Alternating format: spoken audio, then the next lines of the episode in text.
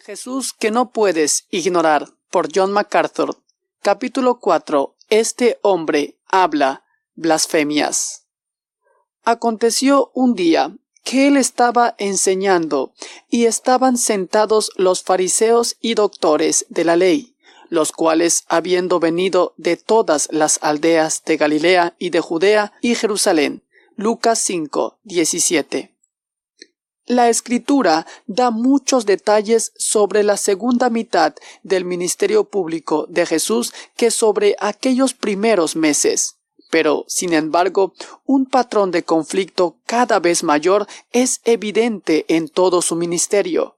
La mayoría del comienzo del ministerio de nuestro Señor tuvo lugar en Galilea donde al principio estaba fuera del constante escrutinio del Sanedrín con base en Jerusalén.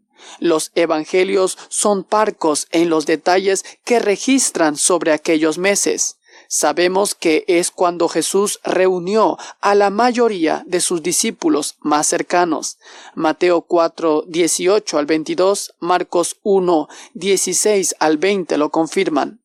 Tres de los evangelios registran que Él echó fuera demonios, hizo incontables milagros y ministró constantemente a grandes multitudes durante ese primer año. Marcos 4, 23 al 24, Marcos 1 del 39 al 45, Lucas 5, 15. Más allá de eso, el relato bíblico proporciona solo unos cuantos detalles. Pero a medida que Jesús obtuvo fama y seguidores, los líderes religiosos en algún punto al principio parecen haber tomado medidas para mantenerlo bajo vigilancia donde quiera que iba. De repente, cada vez que él aparecía en público, aun en los rincones más remotos de Galilea, siempre parecía que había fariseos presentes. Sus conflictos con escribas y fariseos pronto comenzaron a aumentar firmemente, tanto en frecuencia como en intensidad. Un punto clave a observar es que hasta ahí los escribas y fariseos no habían hecho nada manifiesto para provocar ningún conflicto con Jesús. Él incitó ese primer choque con ellos en Jerusalén al expulsar a los cambistas del templo sin una sola palabra de advertencia o anuncio previo. La única relación personal que se registra entre Jesús y un individuo fariseo hasta este punto fue el diálogo con Nicodemo, quien acudió amigablemente y Jesús lo reprendió. Durante muchos meses continuó este patrón. Cada conflicto abierto que Jesús tuvo con los fariseos fue instigado por él incluyendo el primer conflicto importante galileo entre Jesús y los líderes religiosos, caso en el que él públicamente puso en vergüenza a algunos fariseos basándose en su conocimiento de lo que ellos estaban pensando. Mateo, Marcos y Lucas describen el incidente, pero el relato de Lucas es el más completo. Así que centraremos la mayor parte de nuestra atención ahí. Esta es también la primera aparición de los fariseos en el Evangelio de Lucas. Lucas tiene mucho que decir sobre los fariseos y su oposición a Cristo, pero aquí es donde los presenta por primera vez. El escenario es algún tiempo después de que Jesús había regresado a Galilea después de aquella primera Pascua en Jerusalén. No podemos decir con precisión cuánto tiempo ha pasado, pero una cuidadosa armonía de los evangelios sugiere que había pasado casi un año y medio desde aquella primera limpieza del templo antes de que Jesús se encontrara con fariseos abiertamente hostiles en Galilea. Paso de Jesús a Capernaum. Jesús se había quedado en Jerusalén durante un periodo no específico enseñando, sanando y reuniendo discípulos después de la fiesta de la Pascua. Juan capítulo 4 versículo 1 dice que los fariseos habían oído decir que Jesús estaba haciendo más discípulos que Juan el Bautista. Así que parece que él se quedó en Jerusalén durante más de unos cuantos días después de la Pascua. Por otro lado, Juan capítulo 4 versículo 45 indica que muchos de aquellos primeros discípulos eran galileos, que habían acudido a Jerusalén para la fiesta. Parece improbable que grandes multitudes de personas de Galilea se quedasen mucho tiempo en Jerusalén después de que terminase la semana de la fiesta. Por tanto, el ministerio de Jesús allí puede que haya abarcado no más de un par de semanas. En cualquier caso, en algún punto, en ese intervalo después de la Pascua, es cuando se produjo la reunión con Nicodemo. Jesús después regresó a Galilea, vía Samaria, Juan capítulo 4 versículo 3, tomando una ruta que ningún fariseo habría tomado. Los samaritanos eran considerados impuros y los fariseos pensaban que meramente atravesar su tierra era espiritualmente corrupto. Ese era, desde luego, solo uno de los tabús farisaicos que Jesús rompería. Pero mientras viajaba por Samaria, él tuvo su famoso encuentro con la mujer en el pozo en Sicar. Ese relato ocupa todo el capítulo 4 de Juan. Cristo condujo a la mujer a la salvación y ella después llevó a muchos en Sicar a Cristo. Muchos de los aldeanos llegaron a la fe salvadora. Juan capítulo 4 versículo 39. A lo largo de este capítulo, el conflicto de Jesús con los escribas, los fariseos y el Sanedrín es meramente subtexto en la narrativa de Juan, pero a pesar de ello se cierne en el trasfondo líderes judíos informados sabrían que la decisión de Jesús de viajar atravesando Samaria y especialmente su ministerio a una mujer samaritana con un sórdido historial matrimonial habría ofendido profundamente a cualquier fariseo sensato. De hecho, eso sorprendió hasta a los discípulos más cercanos de Jesús como lo dice el capítulo 4 de Juan, versículo 27. Después de dos días de ministerio en Sicar, Jesús finalmente regresó a Galilea, a la región donde creció. Debido sin duda a los milagros que él hacía dondequiera que iba, su reputación se extendió rápidamente por la región. Eso le abrió oportunidades para predicar y enseñar en las muchas sinagogas esparcidas por Galilea. Lucas capítulo 4 versículo 14. Parece haber tenido un ministerio itinerante que le llevó por toda la región de Galilea. Las sinagogas se reunían solamente en el día de reposo, así que el hecho de que Jesús ministrase en muchas de ellas sugiere que esta fase itinerante de su ministerio duró muchas semanas. Por tanto, fue un viaje largo y tortuoso de regreso desde Jerusalén. Al fin llegó a la sinagoga de su ciudad natal, para ministrar allí, como había hecho por toda la región. Nazaret era una pequeña ciudad rural, así que él habría sido muy conocido prácticamente para todos en la sinagoga, habiendo crecido allí en medio de ellos y asistido a aquella misma sinagoga cada semana de su joven vida. Lucas expresamente dice que era costumbre de él ir allí el día de reposo. Capítulo 4, versículo 16. Así que él habría sido muy conocido prácticamente para todos en la sinagoga allí, habiendo crecido en medio de ellos y asistido a aquella misma sinagoga cada semana de su joven vida.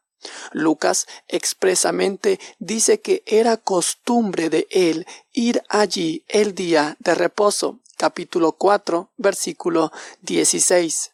Al regresar ahora como rabí, que estaba obteniendo renombre y acumulando muchos seguidores de toda Galilea, no hay duda de que él despertaba la curiosidad de ellos solamente por su presencia. Pero aquel día de reposo de regreso en su ciudad natal, él causó furor. Le dieron el rollo de Isaías y él comenzó a leer de Isaías 61. Desde luego no existían las divisiones de capítulos y versículos en la época de Jesús, pero el lugar donde él comenzó a leer es Isaías 61 capítulo 1 en las Biblias actuales comenzó al principio de ese pasaje y de repente se detuvo en mitad de la frase antes de terminar el versículo 2. Cerró el rollo, se sentó y declaró que esa profecía que él acababa de leer ya se había cumplido. Mientras la gente se maravillaba y murmuraba sobre la gracia con que él hablaba, sorprendidos de que uno de en medio de ellos pudiera hablar con tal autoridad y aplomo, él interrumpió con un asombroso desafío para ellos. Él les dijo, sin duda, me diréis este refrán, médico, cúrate a ti mismo, de tantas cosas que hemos oído que se han hecho en Capernaum, haz también aquí en tu tierra. Y añadió, de cierto os digo que ningún profeta es acepto en su propia tierra. Y en verdad os digo que muchas viudas había en Israel en los días de Elías, cuando el cielo fue cerrado por tres años y seis meses, y hubo una gran hambre en toda la tierra, pero a ninguna de ellas fue enviado Elías, sino a una mujer viuda en Sarepta de Sidón. Y muchos leprosos había en Israel en tiempo del profeta Eliseo, pero ninguno de ellos fue limpiado, sino Naamán, el sirio notemos que él se retrató a sí mismo como un profeta comparable a Elías, un mensajero de Dios ni siquiera aceptado por su propio pueblo. Él puso al pueblo en el papel de incrédulos como los desobedientes israelitas en tiempos de Elías que habían inclinado su rodilla ante Baal. Él habló de la soberanía de Dios al rodear a todo Israel para ministrar a una sola marginada gentil y dio a entender con fuerza que ellos estaban en el mismo barco que los réprobos israelitas que fueron pasados por alto por el ministerio de Elías. El punto que él estaba estableciendo no quedó perdido en el pueblo de Nazaret habría estado claro para cualquiera familiarizado con el relato del Antiguo Testamento sobre Elías. Él estaba, en efecto, diciendo a una sinagoga llena de personas religiosas que ellos necesitaban ser salvos. Ser un israelita y descendencia física de Abraham no era garantía de la bendición divina. Sin fe es imposible agradar a Dios. Hebreos 11:6. Y Él muestra su misericordia a quien muestra su misericordia. Éxodo 33, 19 y Romanos 9:15. Esas verdades estaban implícitas en la referencia que Jesús hace a los israelitas de la época de Elías dejó perplejas a las personas de su propia ciudad natal, porque claramente les, les puso en la misma categoría que a los apóstatas adoradores de Baal. El ánimo en Nazaret cambió al instante. Al oír estas cosas, todos en la sinagoga se llenaron de ira, como dice Lucas 4:28. Lo expulsaron de la sinagoga hasta las afueras de la ciudad y hasta el borde mismo de un precipicio por donde querían empujarlo. Este fue el primer intento importante y registrado de quitarle la vida, y provino precisamente de la comunidad donde él se había criado. Pero justamente antes de llegar al borde del precipicio de roca, Jesús milagrosamente eludió a la turba. Simplemente él pasó por en medio de ellos y se fue, como nos dice el versículo 30. Ellos estaban evidentemente desconcertados, temporalmente cegados o sobrenaturalmente en un estado de confusión. Y Jesús se fue de ellos sin lucha alguna y sin ningún perseguidor. De hecho, Él se fue de Nazaret por completo.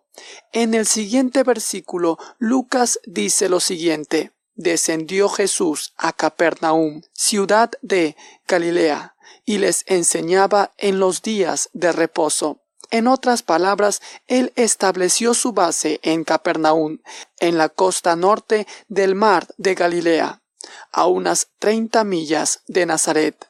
Mateo 4:13 dice lo siguiente, y dejando a Nazaret, vino y habitó en Capernaum. Después de esto, cuando leemos una referencia a su ciudad, Mateo 9.1, está hablando de Capernaum.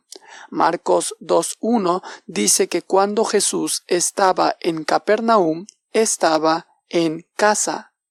La mayoría de los discípulos más cercanos de Jesús también llamaban casa a Capernaum. Fue allí donde Zebedeo, padre de Santiago y Juan, tuvo su primer negocio de pesca. Fue desde donde Pedro y Andrés fueron llamados. Era, si en algo, una aldea aún más insignificante y oscura de Nazaret, pero estaba perfectamente situada para aquel que se dedica en usar lo necio del mundo, escogió Dios, para avergonzar a los sabios y lo débil del mundo escogió Dios para avergonzar a lo fuerte, y lo vil del mundo y lo menospreciado escogió Dios a fin de que nadie se jacte en su presencia. Primera de Corintios 1, 27. La reputación de Jesús crece.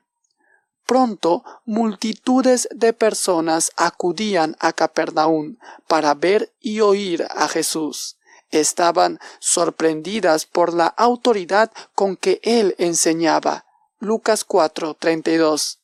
Con esa misma autoridad él expulsaba demonios y sanaba a los enfermos, comenzando con la suegra de Pedro.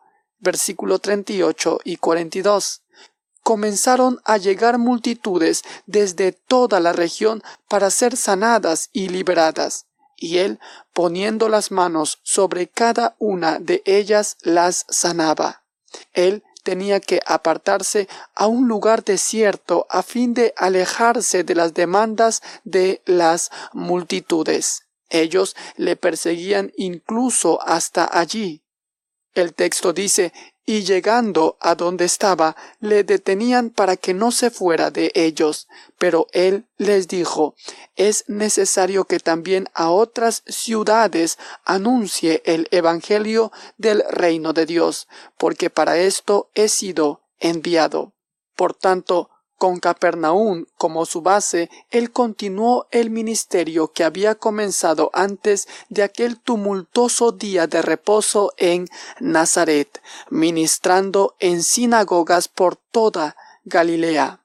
Multitudes continuaban siguiendo a Jesús donde quiera que iba. Eran tan grandes y tan aplastantes en las costas de Galilea que la única forma en que Jesús podía predicarles sin estar totalmente rodeado y tragado por un mar de humanidad era sentado en una barca, dando su enseñanza alejado de la costa. Él limpiaba leprosos, sanaba todo tipo de enfermedades y enseñaba a las multitudes cada vez mayores. Ya que nunca hubo una enfermedad que él no pudiera curar, ni una persona poseída la que no pudiera liberar, las multitudes seguían creciendo y buscaban a Jesús más agresivamente que nunca. Mas él se apartaba a lugares desiertos y oraba. Lucas 5, 16. Lo que Lucas describe es una campaña incansable y sin descanso de enseñanza y ministerio público diarios. Las multitudes seguían a Jesús constantemente, diariamente, desde el amanecer hasta el atardecer.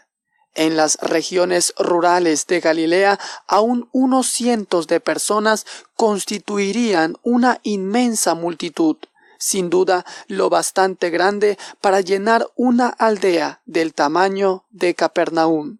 Pero los tropeles de personas seguían creciendo hasta contarse por miles.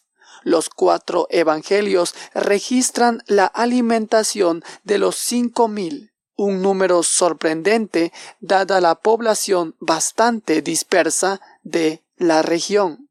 Y más sorprendentemente aún, todos los evangelios indican que multitudes de esos tamaños se reunían sin descanso diariamente y seguían a Jesús incluso hasta el desierto, haciendo prácticamente imposible que él encontrase algún tipo de soledad. Recordaba al ministerio en el desierto de Juan el Bautista, en Mateo capítulo 3 versículos 5 y 4 25, a excepción de los milagros.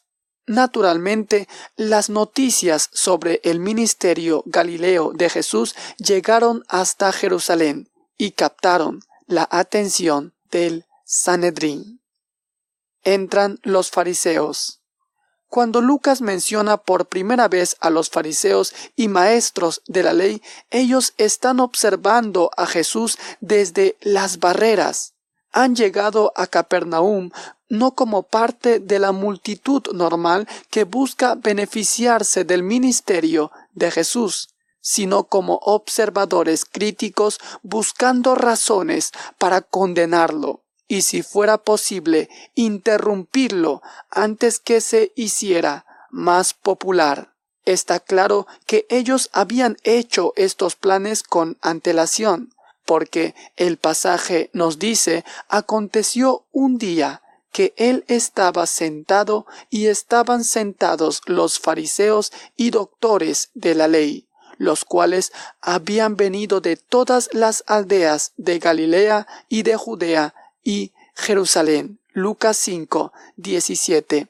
Jesús estaba en Capernaum, en una casa. Marcos parece sugerir que era la casa donde Jesús mismo vivía. Marcos 1. Como era usual, la presión de las multitudes era agobiante y Jesús estaba predicando desde dentro de la casa a tantas personas como pudieran reunirse a su alrededor al alcance del oído. Marcos describe la escena de la siguiente manera. E inmediatamente se juntaron muchos, de manera que ya no cabían ni aun en la puerta, y les predicaba la palabra. Lucas añade lo siguiente, y el poder del Señor estaba con él para sanar. Lucas 5:17. Aquí hay un patrón que observaremos en casi todas las confrontaciones entre Jesús y los fariseos.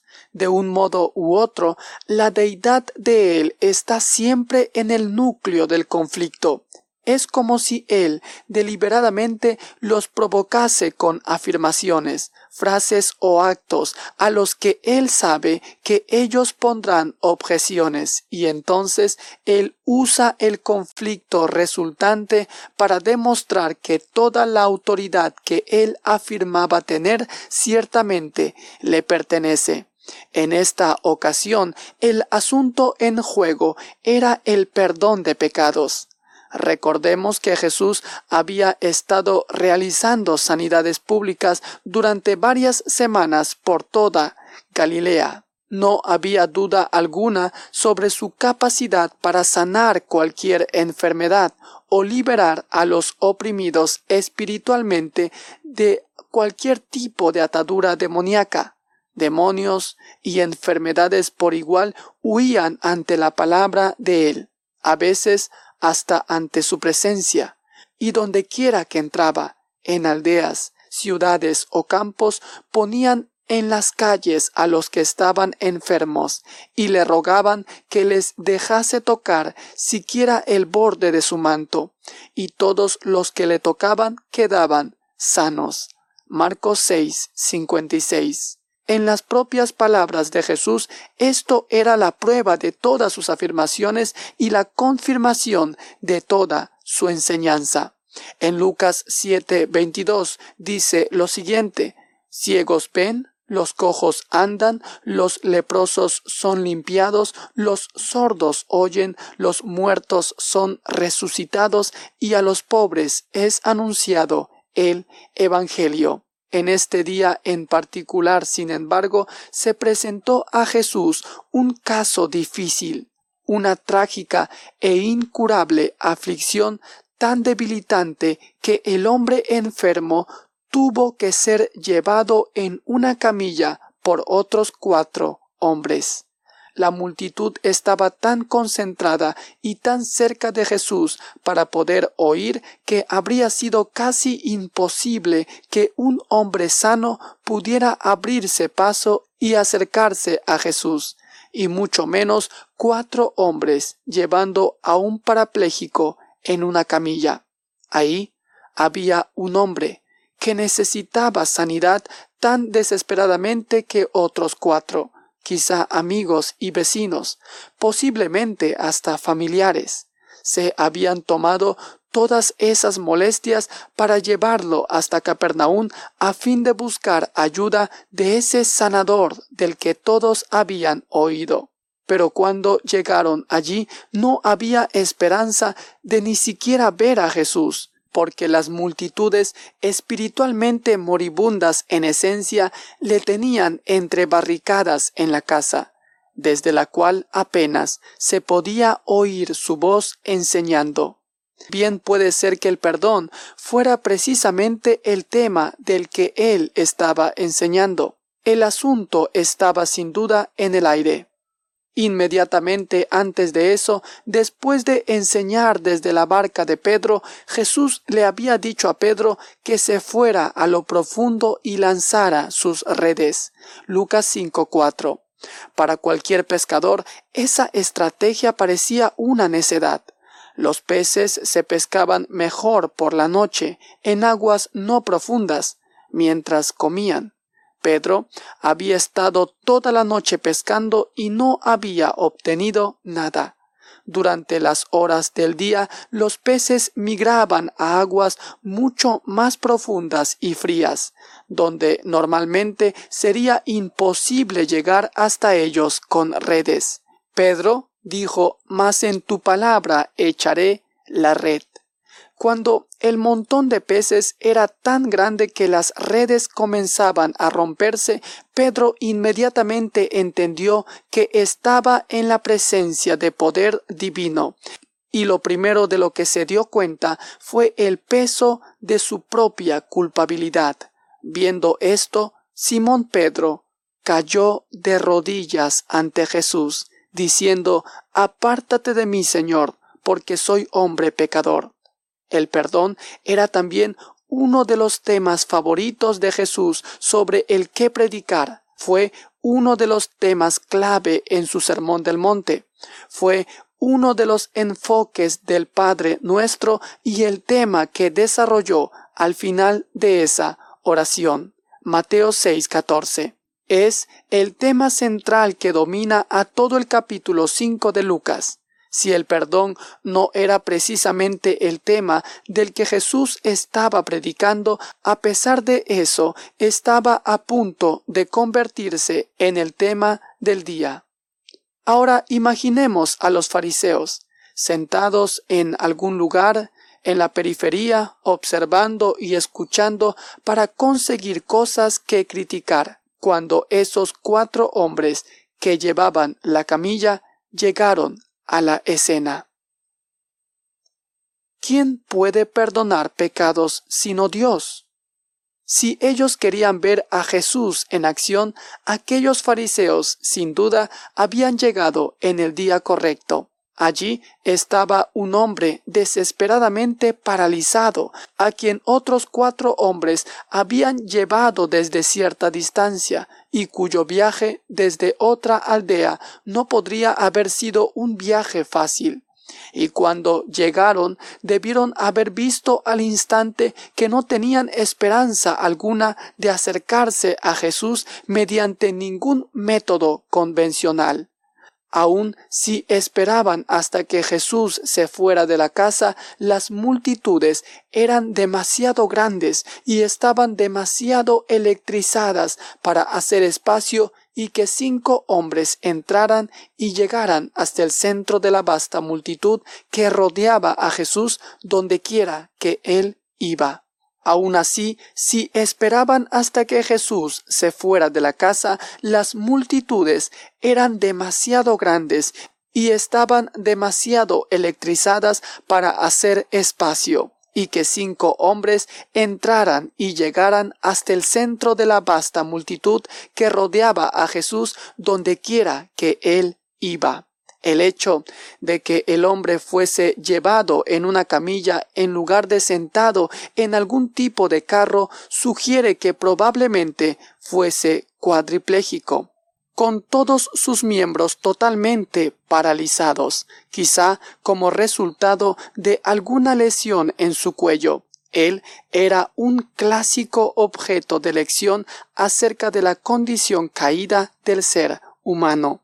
Era incapaz de moverse, apoyado totalmente sobre la misericordia y la bondad de otras personas, completamente impotente para hacer ninguna cosa por sí mismo.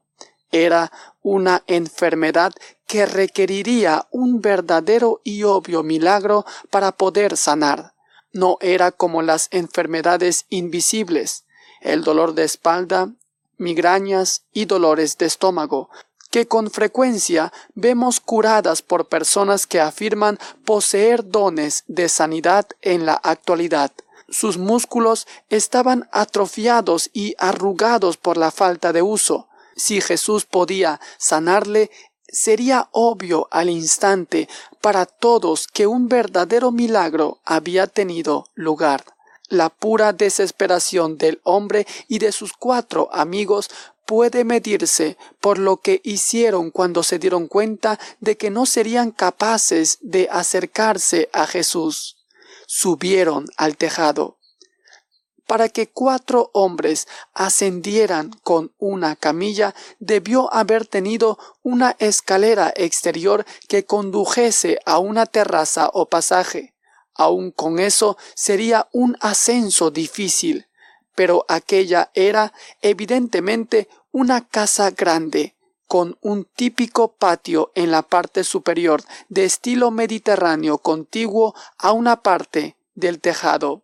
Eso les proporcionó a los cuatro jóvenes exactamente la oportunidad que necesitaban. Llevaron al hombre al piso superior y comenzaron a quitar las tejas de esa parte del tejado. ¡Qué entrada tan dramática fue! Sin duda, la multitud se sorprendió cuando el tejado comenzó a abrirse. El agujero en el tejado tenía que ser lo bastante grande para el hombre y la camilla, lo cual probablemente significaría que tuvieran que quitar con cuidado no sólo las tejas exteriores, sino también parte del enrejado inferior que sostenía las tejas. Un tejado no era una cubierta barata o temporal, y sencillamente no hay modo de abrir un agujero en un tejado como ese sin que caigan muchos escombros y polvo a las personas que están debajo. Normalmente esperaríamos que tanto la multitud como el dueño se molestaran por el acto de aquellos hombres. pero a ojos de Jesús eso era una clara evidencia de una gran fe. Los tres evangelios sinópticos registran este incidente y los tres dicen que Jesús vio la fe de ellos. Mateo 9.2, Marcos 2.5 y el versículo 20 del capítulo de Juan que estamos viendo. Él vio fe reflejada en su persistencia y determinación, desde luego. Después de todo el trabajo que habían hecho para hacer descender a su amigo a los pies de Jesús, era obvio para todos lo que ellos estaban esperando. Habían llevado al hombre para que recibiera sanidad física. Cualquiera que pensara en ello podría ver que se requería cierto grado de fe en la capacidad sanadora de Jesús para hacer todo ese trabajo. Pero el texto sugiere que Jesús vio algo más profundo. Debido a que Él es Dios encarnado, también podía ver los corazones, percibir sus motivos y hasta conocer sus pensamientos al igual que él había visto el corazón de Nicodemo y cómo había discernido la fe a medias de aquellos primeros admiradores de su ministerio en Jerusalén en quienes no confiaba. Lo que él vio cuando aquellos hombres bajaron a su amigo desde el techo fue una fe verdadera fe de arrepentimiento. Ninguno de los relatos de los evangelios sugiere que ni el hombre paralítico ni sus amigos dijeran palabra alguna. No hubo testimonio verbal del hombre acerca de su arrepentimiento, no hubo declaración de contrición, no hubo confesión de pecado, no hubo afirmación de fe en Dios, no hubo clamor verbal pidiendo misericordia, no necesitaba haberlo. Jesús podía ver el corazón y la mente del hombre. Él sabía que el Espíritu Santo había hecho una obra en el corazón del hombre paralítico. El hombre había llegado a Jesús con un espíritu quebrantado y contrito. Quería estar en paz con Dios. Ni siquiera necesito decir eso. Jesús lo sabía, porque como Dios, él conoce todos los corazones. Ahí había una oportunidad para que Jesús mostrase su deidad. Todos podían ver la aflicción del hombre, pero solo Jesús podía ver su fe. Sin ningún comentario, ni del paralítico que estaba a los pies de Jesús, ni de los cuatro hombres que miraban por el agujero en el tejado, Jesús se giró hacia el paralítico y dijo, Hombre, tus pecados te son perdonados. Él le perdonó gratuitamente, le justificó plenamente. Con esas palabras, los pecados del hombre fueron borrados de su cuenta, eliminados de los libros divinos. Sobre su propia autoridad personal, Jesús al instante absolvió a aquel hombre para siempre de toda la culpabilidad de todos sus pecados. Con esa afirmación, Jesús dijo a los fariseos y escribas exactamente lo que ellos estaban esperando, una oportunidad de acusarle. Y no nos equivoquemos, las palabras de Jesús al paralítico serían profundamente desconcertantes para la religión de los fariseos se mire como se mire. En primer lugar, si Él no era Dios encarnado, sin duda sería el colmo mismo de la blasfemia que Él pretendiese tener autoridad para perdonar pecados. En segundo lugar, la religión de los fariseos estaba fuertemente orientada hacia las obras. Por tanto, según su punto de vista, el perdón había que ganárselo. Era impensable para ellos que el perdón pudiera otorgarse inmediata e incondicionalmente solo por la fe. Según Mateo, algunos de los escribas que estaban allí reaccionaron enseguida. Mateo 9:3. Pero curiosamente, en esta ocasión no se levantaron y gritaron una protesta verbal seguía siendo bastante pronto en el ministerio de Jesús y ellos constituían una minoría lo bastante pequeña junto a esa multitud en la propia comunidad de Jesús. Así que su reacción inicial parece sorprendentemente suave. Si su sorpresa se mostró de algún modo fue solamente en sus caras. Lucas dice que ellos comenzaron a cavilar diciendo ¿Quién es este que habla blasfemias? ¿Quién puede perdonar pecados si no solo Dios? Capítulo 5 versículo 21. Mateo deja claro que ellos dijeron estas cosas dentro de sí. Capítulo 9 versículo 3. Marcos dice igualmente estaban allí sentados algunos de los escribas, los cuales cavilaban en sus corazones. ¿Por qué habla éste así? Blasfemias, dice, ¿quién puede perdonar pecados sino solo Dios? Marcos 2.6. En sus mentes, colectivamente, todos ellos pensaban lo mismo. Esto es una blasfemia de la peor clase. ¿Quién sino Dios puede legítimamente perdonar pecados? La pregunta es meramente retórica. Ellos no se preguntaban realmente cuál podría ser la respuesta. Sabían muy bien que nadie puede perdonar pecados excepto Dios. Su doctrina en ese punto era lo bastante sana.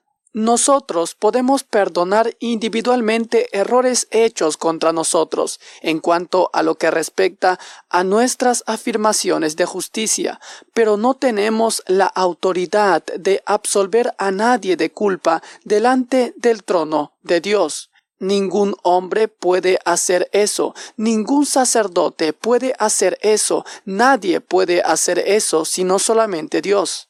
Cualquiera que usurpe esta prerrogativa es o bien Dios o bien un blasfemo. De hecho, para alguien que no sea Dios, eso sería sin duda el acto supremo de idolatría blasfema, ponerse a sí mismo en lugar de Dios.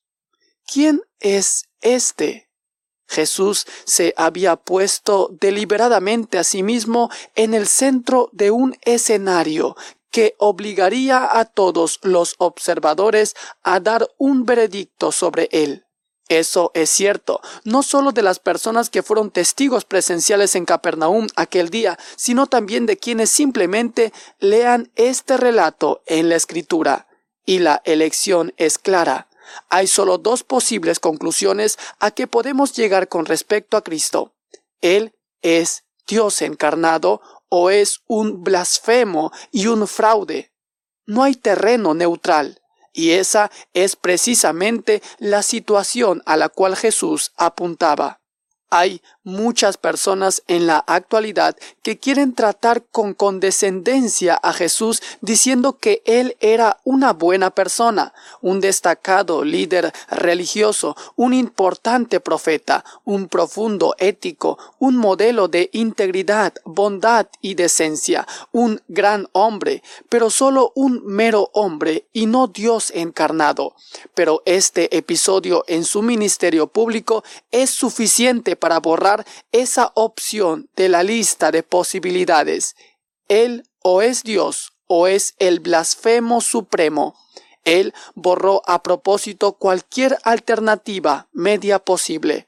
Jesús no riñó a los fariseos por pensar que solo Dios puede perdonar el pecado. Ellos no estaban equivocados en eso ni tampoco descartó él su preocupación como un mal entendimiento de cuál era su intención. Eso es lo que habría hecho si él fuese realmente un buen hombre sin reclamar tener ninguna autoridad especial para perdonar el pecado o justificar a los pecadores. Si ese fuera el caso, él debiera haber dicho de inmediato un momento, un momento. Todos me han entendido mal. No estoy diciendo que yo puedo perdonar al hombre, sencillamente quiero decir que Dios perdonará al hombre. Cualquier hombre bueno noble y piadoso querría corregir tal idea errónea y aclarar las cosas afirmando que solamente Dios puede perdonar el pecado. Él no hizo nada de eso. En cambio, los reprendió por pensar mal acerca de él. Mateo 9:4. Ellos estaban equivocados al suponer lo peor sobre él cuando de hecho él ya había mostrado con frecuencia el poder de Dios de modo convincente y públicamente al sanar enfermedades que nadie sino Dios podía sanar y al expulsar demonios sobre los cuales solamente Dios tiene poder. En lugar de pensar, ningún mero hombre puede perdonar el pecado, él acaba de blasfemar. Debieran haberse preguntado, ¿puede ser posible que éste no sea un mero hombre? Los tres evangelios sinópticos subrayan que Jesús leía los pensamientos de ellos. Mateo 9:4, Marcos 2:8, Lucas 5:22 al igual que él conocía el corazón del paralítico y entendió que el primer interés del hombre era la salvación de su alma. También conocía los corazones de los fariseos y entendía que su único motivo era encontrar una manera de acusarle. El hecho de que él supiera lo que ellos pensaban debiera haber sido otro indicio para ellos de que Jesucristo no era un mero hombre. Pero ellos ya estaban pensando bastante más allá de eso. En cuanto a ellos, ese era un caso de blasfemia pura y simple, y parece que ni se les ocurrió ninguna otra opción. Además, si ellos podían hacer firme esa acusación, podían llamar a que lo apedreasen. La blasfemia manifiesta era un delito capital. Levítico 24, 16 era enfático al respecto. Y el que blasfemare el nombre de Jehová ha de ser muerto. Toda la congregación lo apedreará así el extranjero como el natural, si blasfemare el nombre, que muera. ¿Qué es más fácil? Antes de que los escribas y fariseos pudieran siquiera decir lo que estaban pensando, Jesús mismo sacó a la luz el asunto. En Lucas 5:22 dice, Jesús entonces, conociendo los pensamientos de ellos, respondiendo les dijo, ¿Qué caviláis en vuestros corazones? ¿Qué es más fácil decir, tus pecados te son perdonados o decir, levántate y anda? Ellos estaban pensando, este hombre está blasfemando porque afirma hacer lo que solamente Dios puede hacer. Notemos que Jesús ni siquiera insinuó que ellos pudieran haber malentendido sus intenciones. Él no volvió sobre sus pasos y trató de calificar su propia afirmación, ni tampoco desafió la creencia de ellos de que solo Dios puede perdonar pecados. De hecho, ellos tenían toda la razón respecto a eso. Desde luego, solamente Dios puede leer infaliblemente los corazones de los seres humanos. En Ezequiel 11:5, Dios mismo dice, las cosas que suben a vuestro espíritu, yo las he entendido. Él vuelve a hablar en Jeremías 17:10 y dice lo siguiente, yo, Jehová, que escudriño la mente, que pruebo el corazón. Ningún ser humano tiene la capacidad de ver perfectamente en la mente de otro, porque Jehová no mira lo que mira el hombre, pues el hombre mira lo que está delante de sus ojos, pero Jehová mira el corazón. Primera de Samuel 16:7. Jesús acababa de mostrar conocimiento de la mente del paralítico y de los propios pensamientos secretos de ellos acerca de él. ¿No debería haberles hecho eso detenerse y reflexionar sobre quién era esa persona con quien estaban tratando? Eso es precisamente lo que Jesús les estaba desafiando a considerar. Él propuso una prueba sencilla. ¿Qué es más fácil decir? Tus pecados te son perdonados o decir levántate y anda. Lucas 5, 23. Aunque sin duda es verdad que solo Dios puede perdonar pecados, es igualmente verdad que solo Dios puede hacer el tipo de milagro regenerativo necesario para restaurar los músculos atrofiados y los huesos quebradizos de un cuadripléjico y curarlo en un solo segundo, a fin de que él pudiera literalmente levantarse y caminar. La pregunta no era si Jesús podía mejorar a este hombre, sino si él podía al instante sanarlo aún con los mejores métodos de la medicina moderna, si resulta que alguien recupera la capacidad de moverse tras sufrir una lesión catastrófica del tipo que causa parálisis grave, normalmente son necesarios meses de terapia para que la mente vuelva a descubrir cómo enviar señales precisas mediante el nervio dañado a los miembros discapacitados, sin importar cuánto tiempo habría estado este hombre, podríamos esperar al menos que necesitase algún tiempo para aprender a caminar de nuevo. Pero las sanidades de Jesús siempre se saltaban esa terapia personas ciegas de nacimiento recibían no solo la vista, sino también la capacidad instantánea de dar sentido a lo que veían. Juan capítulo 9, versículo 1, Marcos 8, 24 lo afirman. Cuando Jesús sanaba a una persona sorda, inmediatamente también sanaba el impedimento del habla, sin requerir terapia alguna. Marcos 7, 32.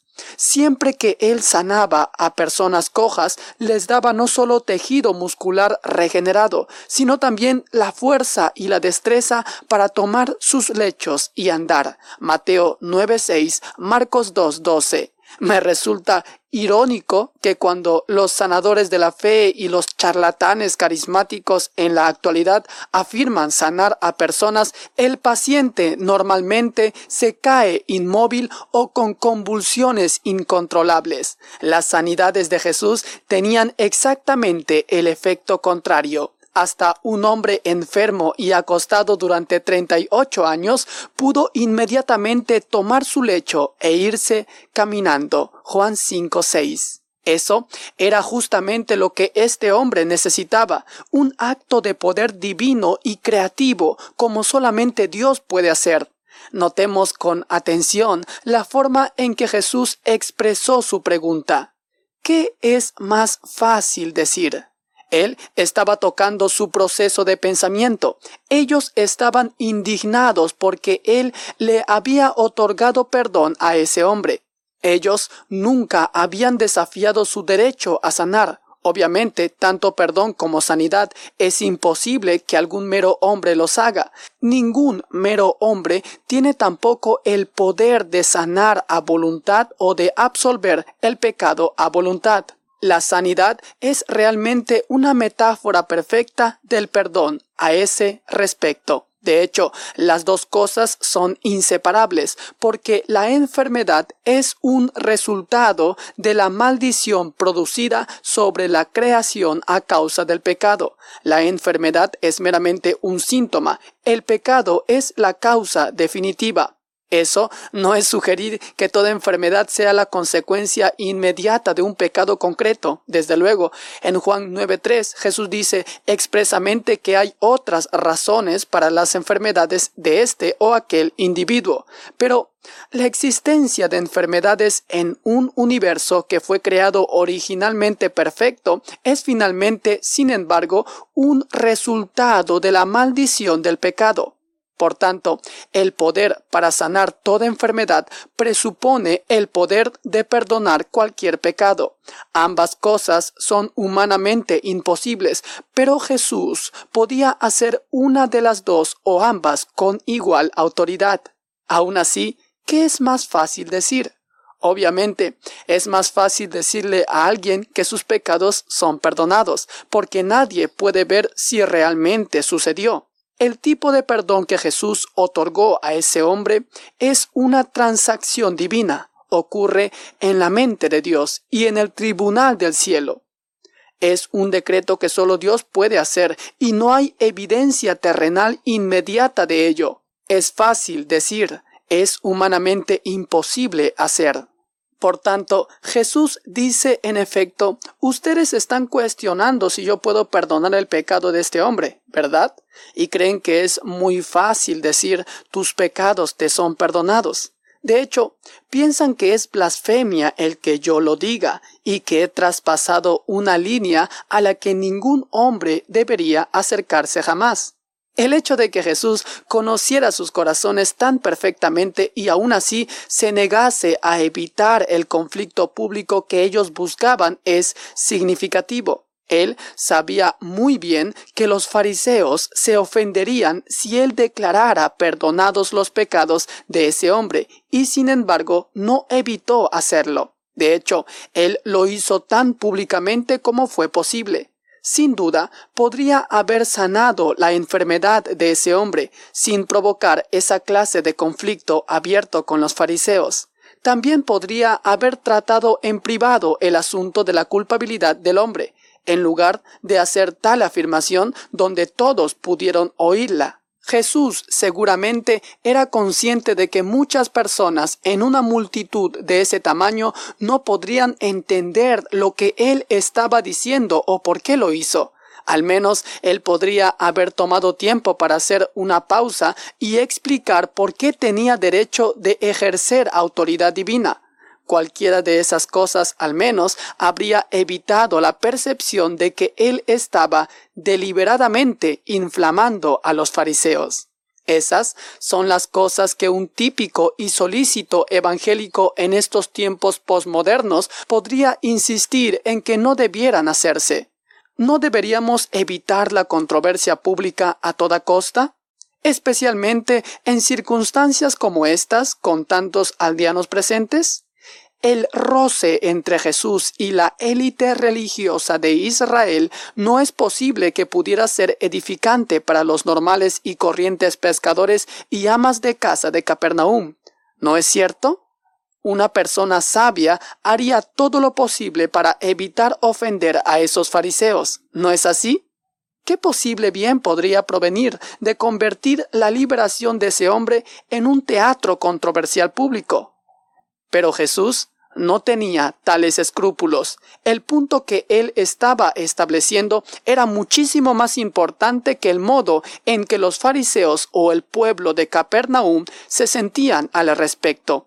Por tanto, para que sepáis que el Hijo del Hombre tiene potestad en la tierra para perdonar los pecados, dijo al paralítico, a ti te digo, levántate, toma tu lecho y vete a tu casa. Lucas 5:24. Ahora bien, no es nada fácil decirle a alguien levántate, toma tu lecho y vete a tu casa, porque si uno dice eso y la persona no lo hace enseguida, acaba de revelar que no tiene autoridad para hacer lo que está afirmando. Contrariamente a las sanidades falsas presentadas en la televisión religiosa por parte de importantes sanadores de la fe en la actualidad, los milagros de Jesús tenían que ver con enfermedades graves y visibles. Él sanaba a personas que habían sufrido espantosas enfermedades por mucho tiempo. Él sanó todo tipo de enfermedad imaginable, incluidas discapacidades congénitas y deformidades físicas. Él sanó a las personas cuando éstas acudían a Él en sus ciudades natales y en sus calles públicas no desde la seguridad de una plataforma rodeada de biombos y guardias de seguridad. Él hizo incontables sanidades, muchas de las que se describen concretamente en las Escrituras, Juan 21, 25, sanando a todo aquel que acudía a él en busca de alivio de cualquier enfermedad, Mateo 4, 24, 12, 15 y 19, 2. Marcos 5:56 también lo afirma y Lucas 6:18. Él sanaba de cerca, en presencia de muchos testigos oculares cuyo testimonio no era posible poner en tela de juicio. Impostores, falsos sanadores, milagros en escenarios y sanidades falsificadas eran tan comunes en la época de Jesús como lo son en la actualidad. Por tanto, es significativo que nadie cuestionase nunca la realidad de los milagros de Jesús, incluyendo los fariseos. Ellos siempre le atacaban por otros motivos, cuestionaban la fuente de su poder, le acusaban de sanar ilegítimamente en día de reposo, sin duda, hubieran afirmado que él solamente usaba la prestidigitación si pudiera haberse establecido un caso creíble para esa acusación. Pero nada en el relato de los evangelios sugiere que los fariseos, sin ninguna otra persona, tratasen nunca de acusarle de falsedad. ¿Cómo podrían, dada la naturaleza y la abundancia de sus milagros?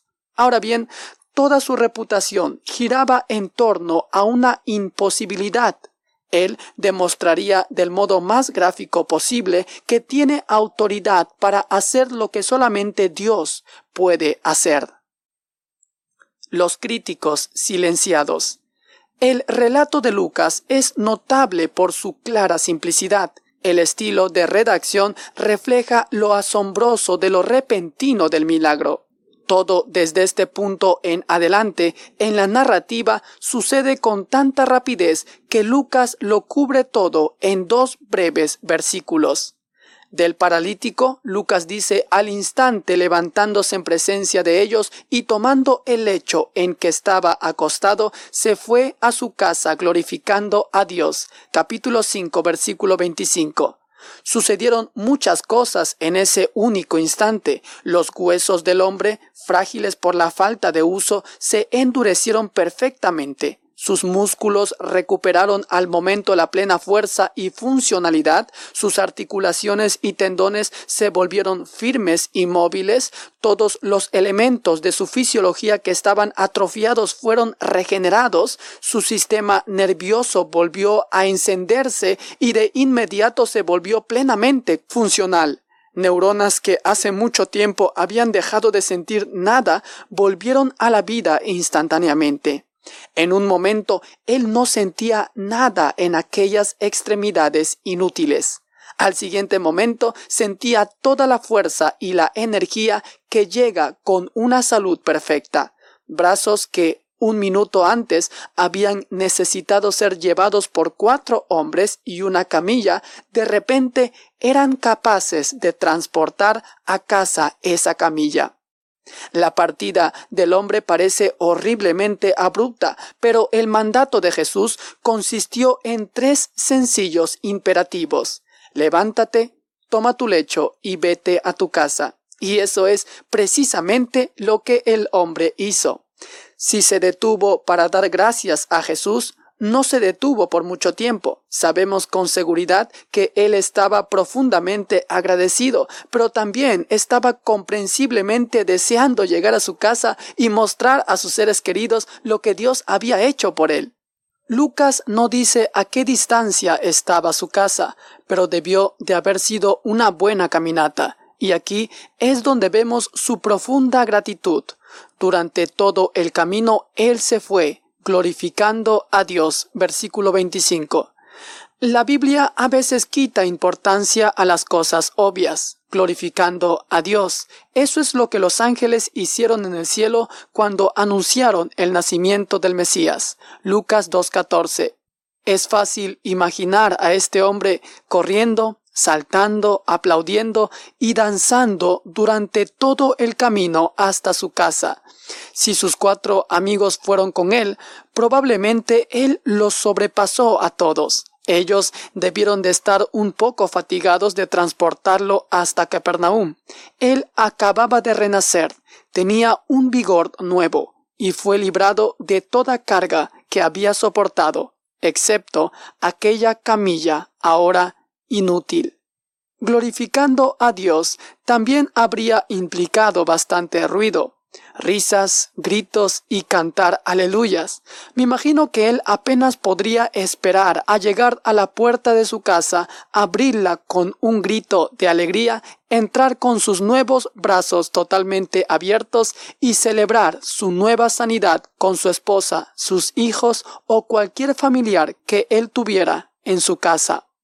Pero la mejor parte no fue que él pudiera irse saltando a su casa, la mejor parte fue que él fue limpiado de todo su pecado. No sé qué era lo que se había atrevido a esperar cuando él y los cuatro antiguos portadores partieron cada mañana, pero estoy bastante seguro de que él no esperaba todo lo que obtuvo. Todos sus pecados fueron perdonados y había sido creado de nuevo. No es sorprendente que él glorificara a Dios. El milagro tuvo un efecto correspondiente en el pueblo de Capernaum. El texto dice, y todos, sobrecogidos de asombro, glorificaban a Dios y llenos de temor decían, hoy hemos visto maravillas. Versículo 26. La expresión griega que Lucas utilizó significa sobrecogido de asombro. El nombre en esa frase es éxtasis, que desde luego es la raíz de la palabra éxtasis. Literalmente habla de una sacudida mental, una potente ola de asombro y profundo deleite. En este caso, sin embargo, traducir la palabra como extático no captaría realmente la reacción de la gente tal como Lucas la describe. Fue más parecido a un anonadado asombro, mezclado con temor y maravilla. Al igual que el hombre anteriormente paralítico, ellos glorificaron a Dios. La alabanza de la multitud, sin embargo, tiene un carácter diferente a la adoración del hombre sanado.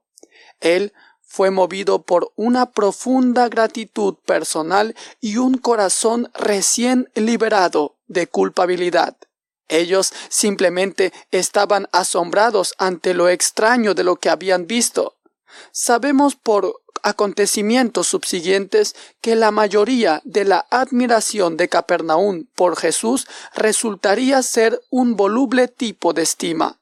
Muchos en aquella multitud eran discípulos tibios y parásitos que rápidamente se alejaron cuando la enseñanza de Jesús se volvió más difícil. Pero más peculiar es el hecho de que Lucas no dice nada más sobre los fariseos con un tipo de siglo que pronto se convertiría en un patrón, ellos sencillamente guardan un profundo silencio y se desvanecen de la historia. El hombre que fue sanado regresó por un camino, glorificando a Dios y regocijándose en su recién hallado manto de gracia. Los líderes religiosos de Israel se escabulleron en la dirección contraria.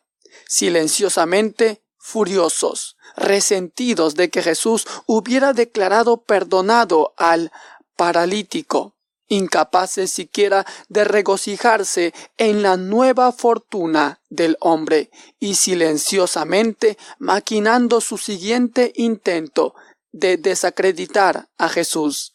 Sabemos que esa fue su respuesta, porque cuando vuelven a aparecer estarán un poco más enojados, un poco más ejercitados y mucho menos abiertos a considerar seriamente las afirmaciones de Jesús.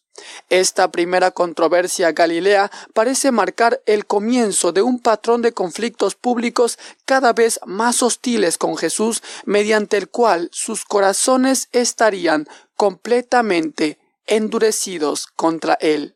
Esta ocasión también resumió con bastante justicia las razones espirituales del intenso odio de los fariseos por Jesús. Ellos no podían soportar la compasión que perdonó a un pecador en ese instante. La idea de que Jesús justificase instantánea y gratuitamente a un paralítico, alguien que por definición era incapaz de trabajar, contradecía todo lo que ellos defendían. El ejercicio de autoridad divina por parte de Jesús también les dolió.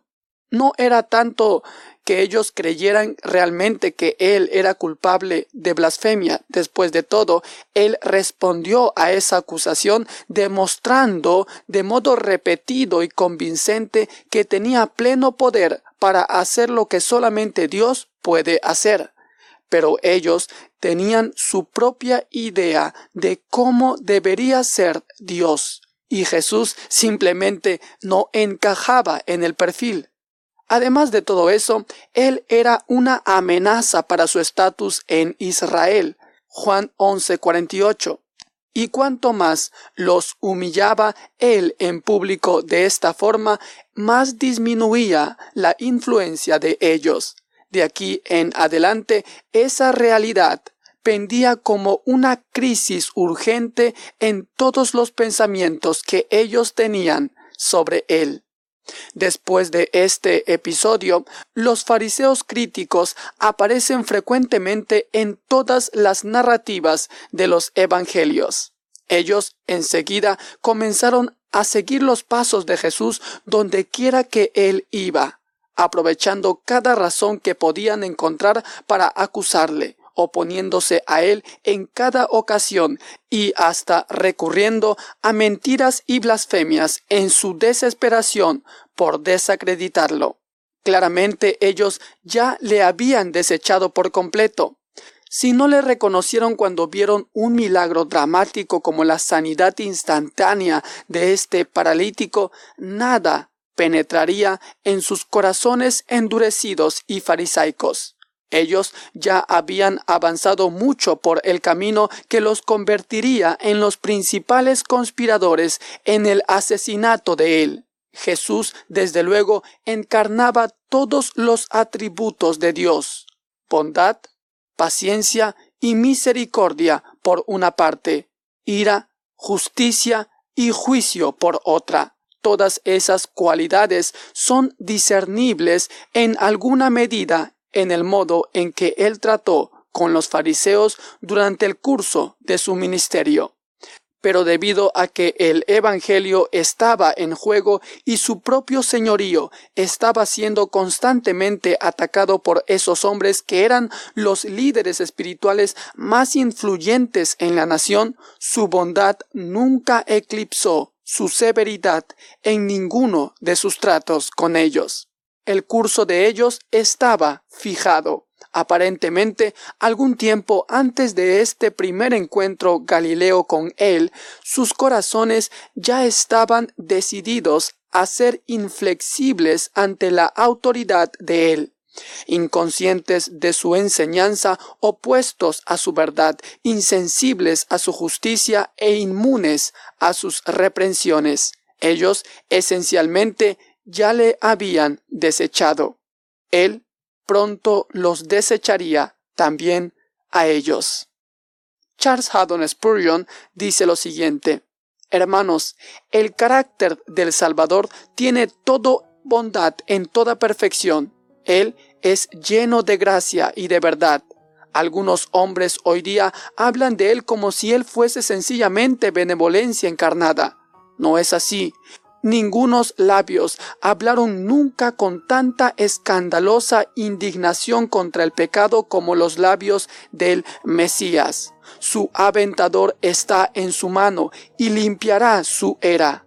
Mientras con ternura ora por su discípulo tentado para que su fe no falte, sin embargo con terrible firmeza avienta la era y lanza la paja al fuego inextinguible hablamos de Cristo como manso y humilde de espíritu, y así era, una caña quebrantada que él no rompió, y el pabilo humeante que él no apagó. Pero su mansedumbre estaba equilibrada con su coraje, y por la valentía con la cual denunciaba la hipocresía. Él dijo, hay escribas y fariseos, hipócritas, guías ciegos, serpientes, generación de víboras. ¿Cómo escaparéis de la condenación del infierno?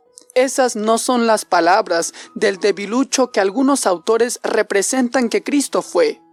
Él es un hombre, un hombre hecho y derecho, un hombre como Dios, amable como una mujer, pero tan firme como un guerrero en mitad del día de batalla.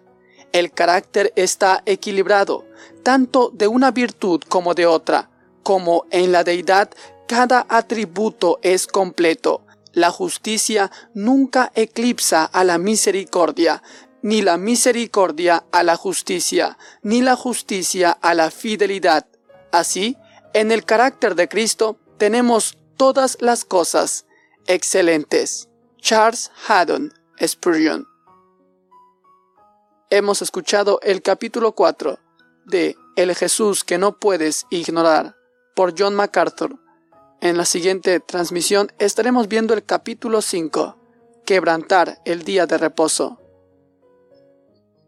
Esperemos que nos acompañe en una nueva transmisión de Gracia Incomparable TV. Si no se ha suscrito, le invitamos a que lo haga y que le dé a la campanita para que YouTube le sea avisando cada vez que subimos un nuevo capítulo. Que Dios lo bendiga y hasta una nueva oportunidad.